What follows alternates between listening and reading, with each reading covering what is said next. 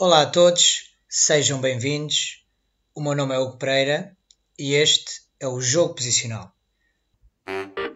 Ei, novo podcast, Jogo Posicional, está aí a surgir. Impossível é não seguir, não há nada igual, é o tal e é o tal. Nova filosofia, dá para ti e inclusive dá até para a tua tia. Jogo posicional. Olá malta, sejam bem-vindos a mais um episódio de Jogo Posicional. É o episódio número 7, mas que é o 8, por contabilizamos o 0.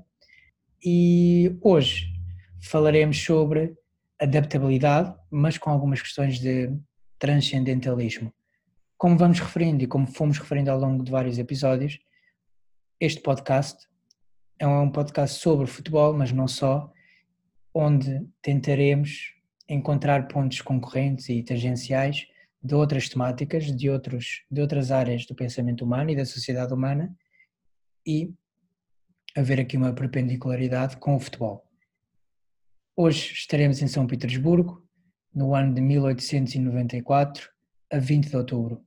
É neste dia que se dá a coroação de Nicolau Romanov, o último dos Romanovs a, a ser coroado, e para entrarmos aqui num contexto do que, do que estava a acontecer na Rússia, um, em alguns zemstvas, que eram sistemas de administração local, o povo estava esperançado em começar a ter uma, um papel ativo naquilo que era a governação do, do seu país. E, e ciente e consciente disto, Nicolau Romanov tinha a possibilidade, quando da sua coroação, de começar a acolher uma democracia uma modernidade que, que já acontecia na Europa Ocidental, ou que estava a acontecer na Europa Ocidental, ou manter a sua monarquia medieval. Eu acredito, daquilo que li, daquilo que vi em documentários, que Nicolau era uma pessoa inteligente, mas era tanto inteligente como era influenciável e, e é desta forma, influenciado pelo seu tio, o grão-duque Sérgio Romanov, que era considerado o derradeiro Romanov, dogmático, profundamente religioso, extrema-direita, e, e, é desta forma, influenciado pelo seu tio, que Nicolau rejeita a democracia e a modernidade e abraça ou continua a abraçar a monarquia medieval.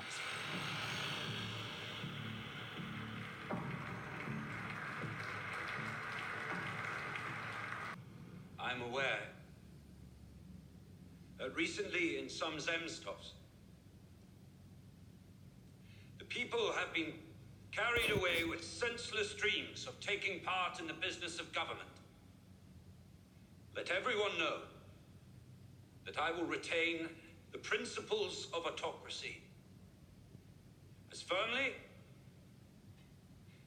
and unbendingly as my unforgettable late father. Como referi anteriormente, a temática de hoje é adaptabilidade com intenções de transcendentalismo E Natalie Fratt, numa TED Talk sobre esta temática, diz o seguinte: In the year 2000, a man finagled his way into a meeting with John Antioco, CEO of Blockbuster, and proposed a partnership to manage Blockbuster's fledgling online business. The CEO, John, laughed him out of the room, saying, I have millions of existing customers and thousands of successful retail stores. I really need to focus on the money. The other man in the meeting, however, turned out to be Reed Hastings, the CEO of Netflix. In 2018, Netflix brought in $15.8 billion, while Blockbuster filed for bankruptcy in 2010, directly 10 years after that meeting. Depois de ouvirmos Natalie Frato, surge a necessidade, penso eu, de definirmos dois conceitos: exploitation e exploration. Como não possuímos em português dois vocábulos que sejam ou que diferenciem e distingam estas duas palavras, estes dois conceitos, iremos mantê-los ao longo, ao longo do, do episódio. Exploitation remete-nos para a nossa completa concentração de fazer melhor aquilo que estamos a fazer. E, portanto, é a origem da eficiência, trata-se então da produtividade. No lado inverso da questão, temos a exploration. A exploration permite-nos distanciar daquela que é a nossa realidade atual, onde temos o foco momentâneo, e visitar outras realidades e descobrir novos horizontes. E, portanto, é a origem da inovação. Continuando a perceber aquilo que foi dito por Natalie, uh, John Antioco, o CEO da, da Blockbuster, diria que confiou exclusiva e excessivamente no seu modelo de negócio e apenas potenciou a exploitation do mesmo. Esta questão de pensar all along, de pensar diferente, de pôr à prova o seu modelo de negócio, foi rejeitada, ou diria, não foi contemplada, e o que acabou por acontecer foi que a Blockbuster caiu na bancarrota e o outro interveniente nesse meeting, nessa reunião, que acabou por ser o CEO da Netflix, como percebeu ou idealizou ou imaginou uma realidade diferente e pôs à prova um modelo de negócio que tinha êxito, hoje em dia acaba por ser sucedido, enquanto a outra empresa deixou de existir. Porque é sempre bom confrontar informação com estudos e com aquilo que se vai percebendo sobre uma determinada questão. Em agosto de 2004, Zilin He e Pokam Wong procuraram examinar como estes dois conceitos se podem influenciar conjuntamente num contexto organizacional, portanto, num contexto mais empresarial. E, portanto, realizou-se pela primeira vez o teste empírico da hipótese ambidéstrica e, e este estudo demonstrou que a exploration e a exploitation requerem estruturas, processos, estratégias e culturas substancialmente diferentes e, portanto, podem ter diferentes impactos na adaptação e no desempenho da organização. Portanto, de uma maneira geral, parece-me a mim, a exploration está associada a estruturas orgânicas, a sistemas que estarão fracamente acoplados, mas onde existe uma abertura de caminhos, onde existe uma improvisação, autonomia e parece-me que seja fundamental para gerar novas formas de ordem ou novas ideias, onde existe onde é possível o caos. E, portanto, está associado, em termos práticos, diria, a mercados e a tecnologias emergentes. A exploitation, por seu lado, está associada a estruturas mais mecanicistas, a sistemas fortemente acoplados, agrupados, e, portanto, vai existir uma dependência de caminhos, irão existir rotinas, um, existe controlo e, portanto, estaremos a falar, obviamente, de mercados e tecnologias estáveis. Continuando em alguns resultados deste teste, há as interações entre estratégias de exploration e exploitation estavam positivamente associadas com a taxa de crescimento das vendas. B o desequilíbrio entre estas mesmas estratégias estavam negativamente associadas com a taxa de crescimento das vendas. E, portanto, parece-nos de fácil percepção que é na correlação entre elas, exploration e exploitation, que se dá não só o crescimento do negócio, mas também o desafio a este. Portanto, uma precisa da outra para crescer e nenhuma ou nenhuma delas funciona de uma forma independente. E parece-me que faz todo sentido quando abordamos ou quando começamos a falar da questão do Romanov. A forma como poderia não dar controle total ao povo, mas permitir que votasse ou que, se, que fizesse parte de algumas decisões do país, faria com que o seu legado, a sua coroação, o seu reinado fosse muito mais estável e que pudesse então ter perdurado no tempo, o que acabou por não acontecer. Então, de certa forma, penso que podemos associar isto com o futebol na medida em que Quando um treinador chega a um contexto, ele tem ou deverá ter as suas ideias claramente definidas. E neste contexto, que irá ser distinto e diferente daqueles anteriormente vividos, terá de continuar a existir uma simbiose entre o treinador, enquanto ideologia, enquanto pessoa, enquanto profissional e tudo o que o envolve. Agora, neste contexto, a ideia não deverá ser abandonada, ou a matriz da ideia, melhor dizendo, não deverá ser abandonada.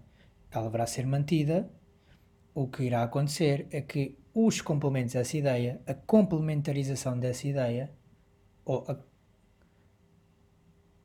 ou questões complementares a essa ideia, irão acontecer, irão ajudar no crescimento dessa mesma ideia. E é desta questão que falamos da adaptabilidade com questões de transcendentalismo uma ideia que existia por si própria, em função daquilo que são as alterações do envolvimento, do contexto, seja empresarial, ou seja, neste caso no futebol, irão fazer, ou pelo menos farão com que exista uma reflexão e percepção de que a matriz desse irá manter, mas terá de caminhar para um determinado rumo para que ela possa crescer e para que ela se possa exponenciar grande, grande parte dos estudos, grande parte dos estudos que fomos que fomos encontrando sobre sobre esta temática, um, ehm, especialmente a exploration, exploitation, da questão da adaptabilidade, acabam por ser uh, extremamente organizacionais ou numa perspectiva empresarial, diria. E, e agir é ver que, que ao longo dos tempos a percepção de, de como as coisas podem ser uh, eficientes e trabalhadas tem, tem mudado um bocadinho e Chris Argyris e Donald Schoen distinguiram três níveis, três níveis de aprendizagem. Um primeiro nível, e portanto eles designam de aprendizagem de loop único, o primeiro nível, ou single loop learning, e este basicamente consistia em solucionar as crescentes mudanças e os problemas que surgiam ou que iam surgindo como consequência disso e, portanto, era ignorada a causa real do problema. Ou seja, perceber o que aconteceu, retificar, mas não retificar numa perspectiva de, ok, qual foi a causa que promoveu isto, mas sim em termos, diria, mecânicos, não orgânicos da coisa, mas em termos mecânicos.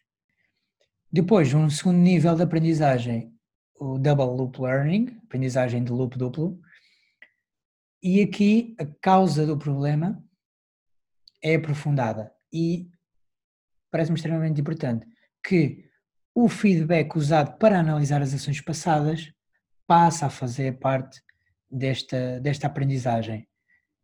O problema é que é ignorado o aspecto mutacional do mundo e da sociedade, ou até mesmo dos desafios que essa própria organização venha a sofrer. O último nível de aprendizagem é a aprendizagem de loop triplo ou aprendizagem de Eutero. Um, e esta aprendizagem abrange e transcende os dois anteriores, mas necessita deles para se expressar. Então ocorre a criação de novas aprendizagens, enquanto se aprende sobre algo, sobre o problema. Porquê? Porque vai existir uma reflexão sobre aquilo que é aprendido.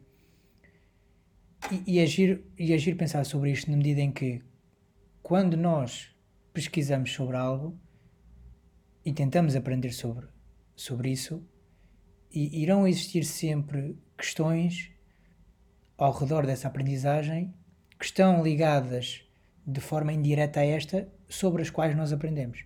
Tal como aconteceu quando me debrucei sobre esta questão da adaptabilidade e comecei a pensar sobre forma como Romanov não se adaptou, não percebeu, quis manter no mesmo percurso, a forma como o CEO da Blockbuster fez exatamente fez exatamente o mesmo. Agir perceber que as soluções ou as visões que serão iniciadas a partir daí, o ponto de origem é algo que existe e, portanto, há que aprender sobre isso. Enquanto aprendemos sobre essa questão, irão existir sempre componentes indiretas sobre as quais teremos que ter um conjunto de conhecimentos. Daí que a minha intenção, a nossa intenção com, com este podcast seja falarmos sobre futebol, mas sem falar sobre futebol. Com isto quer dizer que falamos de futebol ao falarmos sobre aquilo que são as temáticas da sociedade e do pensamento humano. Voltando à TED Talk de, de Natalie Frato. Ela fala desta questão da adaptabilidade porque a profissão dela, se não, se não estou enganado, está relacionada com os recursos humanos, com a contratação de recursos humanos. E, portanto, ela refere que quando entrevista um candidato, não se foca no seu IQ, no seu QI, no seu quociente de inteligência, ou não se foca no seu, eles chamam uh, eh, EQ ou QE, que está relacionado com a inteligência emocional, com o quociente de inteligência emocional. O que ela se foca, e é um conceito novo que surge, é no quociente de adaptabilidade desse candidato. E ela promove esta diferenciação na forma como se avaliam os candidatos de várias maneiras. Uma das maneiras é colocando questões de e se? E se a sua principal fonte de receitas desaparecesse? E portanto ela acredita que é fazendo este tipo de questões que vai obrigar o entrevistado a imaginar múltiplas versões possíveis do futuro e desta forma poder haver uma adaptabilidade com questões de transcendência no tempo e no espaço. A força dessa visão, tal como a quantidade de diferentes cenários imaginados e a prática, inclusive, de simulações, é uma área de teste segura para melhorar a adaptabilidade, assegura Natalie.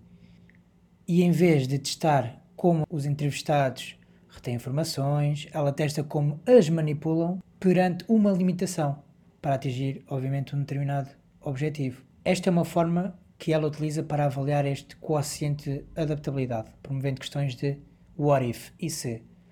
A outra forma, a segunda estratégia, é procurar sinais de desaprendizagem, ou seja, pessoas que querem desafiar o que presumem já saber e substituem esses dados por novas informações como um computador que, que executa, por exemplo, uma limpeza de disco. E eu falei desta questão quando falei sobre a forma como os treinadores, já tendo a sua ideia, terá sempre que existir, não na sua matriz, mas na, na sua complementaridade, uma diferenciação, porque os contextos são, são diferenciados. E, portanto, conhecendo e sabendo sobre o fenómeno, sobre a sua ideia, desafiar aquilo que parece ser óbvio e, e concreto, assume-se como uma forma para criarmos novos índices de adaptabilidade.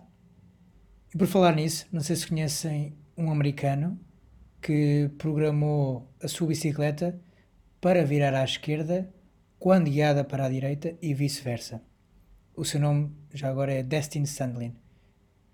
Uh, Chamou-lhe a bicicleta do cérebro ao contrário e ele demorou quase, ou mais de oito meses, a aprender como guiá-la quase normalmente. Obviamente que neste processo teve de desaprender a guiar a sua bicicleta normal e aprendeu a guiar uma nova, o que indica algo incrível sobre a adaptabilidade, ou seja, ela não é estanque, ela não é fixa. E durante este processo também colocou este desafio ao, ao seu filho e o seu filho demorou muito menos tempo a desaprender de guiar uma bicicleta normal para aprender a guiar esta bicicleta de, de cérebro ao contrário, o que significa que tem um nível de neuroplasticidade muito superior aos dos adultos, não é, obviamente não é, não é um dado novo, mas que se assume como verdadeiro. Had only changed one thing. When you turn the handlebar to the left, the wheel goes to the right. When you turn it to the right, the wheel goes to the left. I thought this would be easy, so I hopped on the bike ready to demonstrate how quickly I could conquer this. This bike revealed a very deep truth to me. I had the knowledge of how to operate the bike, but I did not have the understanding. Therefore, knowledge is not understanding. The algorithm that's associated with riding a bike in your brain is just that complicated. Think about it downwards force on the pedals, leaning your whole body, pulling and pushing the handlebars, gyroscopic precession in the wheels. Every single force is part of this algorithm. And if you change any one part, it affects the entire control system. After eight months, this happened. One day I couldn't ride the bike, and the next day I could. It was like I could feel some kind of pathway in my brain that was now unlocked. Resumindo, tanto Natalie com o seu AQ, o seu quociente de adaptabilidade, Chris Argyris e Donald Sean na sua aprendizagem de triplo loop, Destin Sandlin na sua bicicleta de cérebro ao contrário, todos eles necessitam de uma base, de um processo, de uma causalidade, digamos assim. Mas isso não os tolda, não os impede de criar novas adaptabilidades, novas aprendizagens, enquanto estão a aprender sobre algo, enquanto simulam um futuro ou imaginam um cenário. E tal como a vida, o futebol segue, ou pelo menos deveria seguir esses trilhos. A adaptabilidade que falamos não se conceptualiza numa preparação para os desafios do presente, mas sim para os desafios que se irão avizinhar. E, portanto, é desta forma que esta adaptabilidade exalta no transcendentalismo, um pensamento ímpar, diferenciado, irreverente, diria, ou até mesmo visionário. E deixando este ponto que se Nicolau Romanov tivesse estudado e entendido o contexto e se se tivesse adaptado com intenções de transcendência, então talvez a sua dinastia não tivesse terminado como terminou e de forma tão brusca. Malta, espero que tenham gostado. Este foi mais um episódio de Jogo Posicional. Não se esqueçam, subscrevam, deem likes, vão a iTunes, façam estrelas. Estamos também no SoundCloud e no Spotify com o mesmo nome, Jogo Posicional. Deixamos aqui também o nosso Facebook e Instagram. E este é mais um episódio de Jogo Posicional.